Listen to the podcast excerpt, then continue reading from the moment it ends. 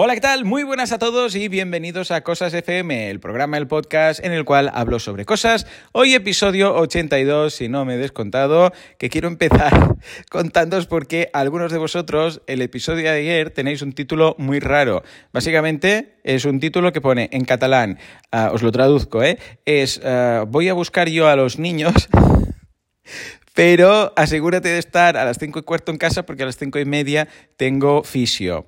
Bueno, pues esto, y en catalán, era el título que os encontrasteis muchos de vosotros en el podcast de ayer. Porque... Pues mira, porque copié y pegué una cosa, la pegué donde no tocaba, le envié el mensajito a mi mujer y bueno, el copy-paste que piensas que es una cosa y es la otra, y como iba andando por la calle para ir a buscar a los niños mientras escribía, pues puse esta parrafada de título del episodio de ayer. Luego ya me di cuenta y lo cambié, pero muchos de vosotros si lo descargasteis antes, pues os aparecerá ese, ese pedazo título tan raro, ¿vale? Es lo que tiene hacerlo todo con el móvil, ¿vale? En fin. Bueno, eh, chicos, hoy quería comentaros algo muy interesante que se me ocurrió ayer precisamente, hablando de las prácticas y de uh, ver cómo es una empresa por dentro, real, una empresa real.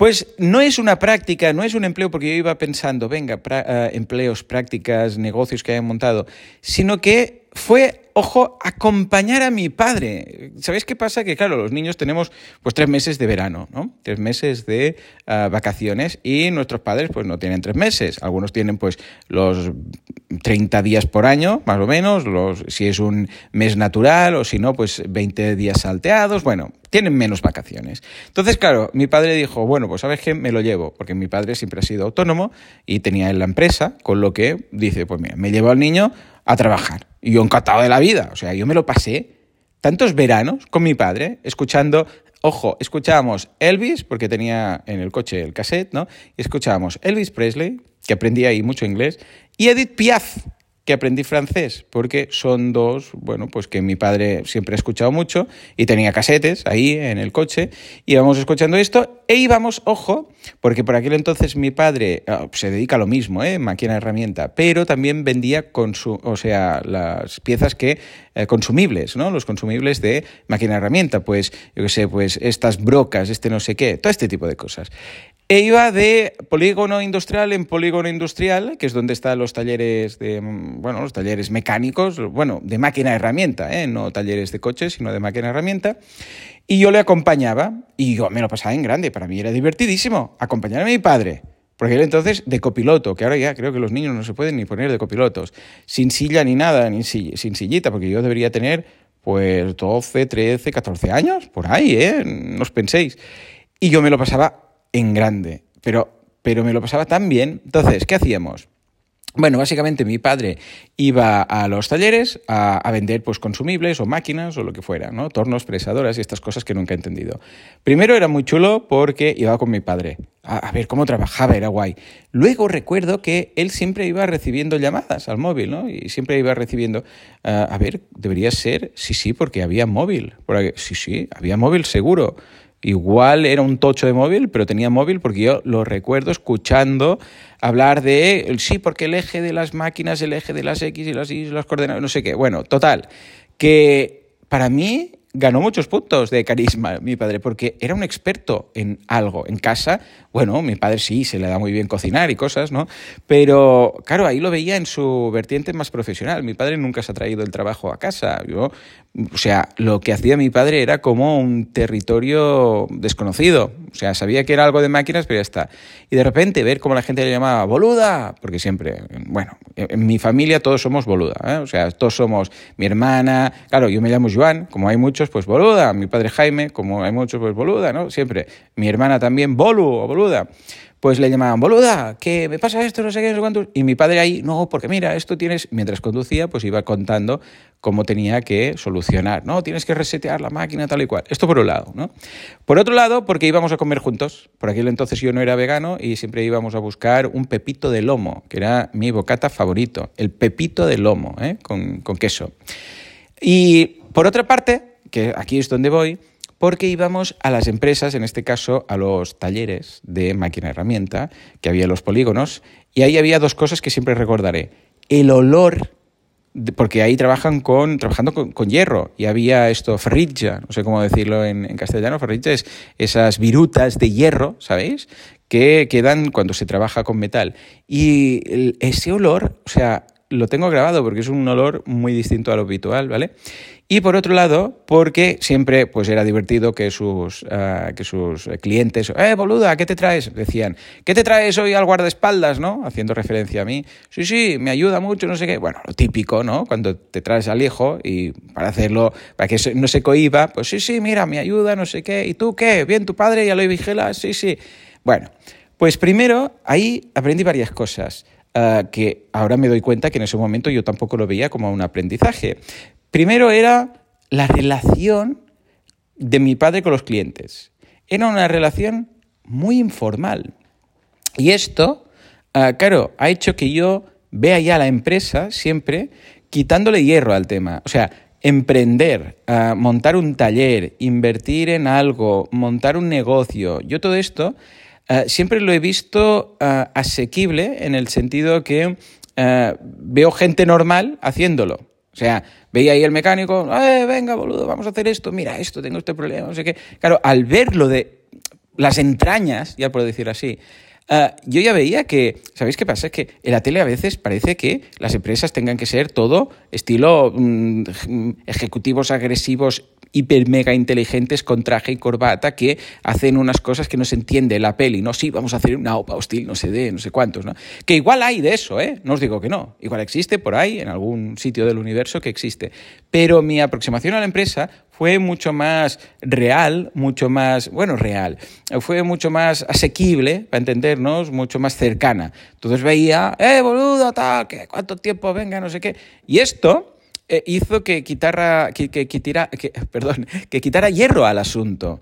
O sea que es, ah, bueno, esto es una empresa, este es el empresario, pues mira, saluda a mi padre, bien, hablan de todo, hablan incluso cagándose en todo, sí, porque esto es una mierda, porque mira, fíjate, no sé qué, ¿vale? O sea que yo no veía ahí un empresario y quedaba todo cohibido. Pero luego también temas de negociación, o sea, mi padre negociando, hablando de precios, esto, lo otro, o sea, era súper informal, pero a la vez súper profesional todo. Era sí, sí, jeje, ja, muy bien, vamos, y si quieres, pues venga, nos vamos a tomar un café, no sé cuántos, pero hablamos de pasta y hablamos de pasta en serio. Y si se tenían que negociar o cuatro céntimos o cuatro pesetas por aquel entonces por una pieza, porque claro, estamos hablando de muchas piezas, igual era, no, cuatro, eh, cuatro pesetas más por tornillo, ya, pero igual estamos hablando aquí de comprar 80.000 tornillos, ¿vale? Bueno, pues claro, todo esto me iba quedando, me iba quedando grabado, iba inculcándome, sin él querer hacerlo, ¿eh? simplemente, el trato con el cliente. El trato, concretamente el trato informal, el trato más de mm, amistad, de nos conocemos, de tal, que no un trato de lo que se ve en las pelis, ¿no? De nos vamos a reunir con los directivos, altos directivos de no sé qué. Que, eh, una vez más, quizás esto existe y está ahí y tal, pero en general, igual es porque yo me lo he buscado, pero en general cuando he tenido reuniones con clientes han sido bastante más próximas, o sea, bastante más afables que lo que se ve en la tele. Incluso, en algún caso, me ha llegado de gente que están en, porque claro, yo estudié en ESADE, en ESADE pues mucha gente luego se fue a Anderson Consulting, a bueno, estas HP, ¿no? Gilbert Packard, etcétera, que es bueno, porque la bolsa de trabajo de ESADE ya tiene pues relación con estas grandes multinacionales y tal, ¿no?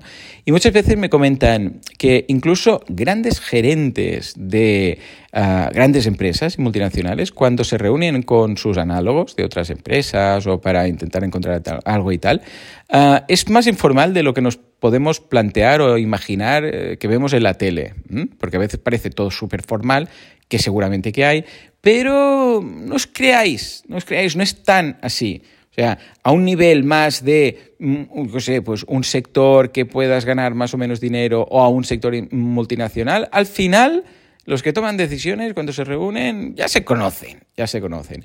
Pues ahí aprendí una barbaridad. Primero, del crack que estaba hecho, bueno, y que está hecho, porque aún está trabajando en ello mi padre, pero también esa relación con clientes, cómo es, el punto de, a ver, no somos amigos, pero tampoco es una, cliente una relación cliente-proveedor mm, mm, puramente profesional. ¿eh? O sea, no somos tan amigos como para ir a tomar algo, ¿vale? Pero tampoco es lo serio que se ve en la tele. Era más, pues, si se tuviera que inclinar la balanza hacia un lado, era más hacia amistad, colegueo eh, formal, ¿vale? Igual porque, ojo, era un, es de hecho una industria que está mucho en talleres, igual en los talleres mecánicos, pues bueno, o los talleres de máquinas herramientas así, ¿no? Pero luego yo lo he mantenido. O sea, yo con mis clientes, la relación que tengo es una relación muy informal, profesional, pero informal a la vez. O sea, en un momento dado, igual hablamos de, mm, de Dragon Ball, eh, sí, ¿por qué tal? Sí, sí, esto tienes que hacer como... Y es una informalidad brutal, ¿no? Porque dices, ¿cómo, pensar? ¿Puedes a un cliente hablarle de One Piece? Bueno, en mi generación sí, porque mis clientes han vivido mm, Dragon Ball y Goku y todas estas cosas y One Piece y en un momento dado, pues igual, ¿quién era? El otro día no sé quién llevaba una, una camiseta con Goku. Ah, es imposible no sacar esto. Y ojo, sí, cierto, seguramente es porque yo he ido buscando este tipo de relación y he huido de algo más seriote eh, o de estas empresas que igual aparentan mucho las formas. He estado en alguna de estas reuniones, pero habitualmente eran por leads desconocidos. Es decir, pues está, bueno, tampoco puedo decir marcas, pero grandes marcas, ¿no? Que de seguros, o recuerdo una de comida de perros y tal, que es una multinacional, y que había eh, directivos intermedios, ese middleman que se llama, que no es el gerente, pero es como que te imaginas, no sé si es que está tan formal porque quiere aparentar formalidad, porque luego encuentras al jefe de todos, típica empresa, que hay el, el ejecutivo de no sé qué de tal, súper formal, y luego viene el gerente, el que montó la empresa, y es un tío campechano, ¡eh, qué pasa, boluda! Vas a aquí, no sé qué.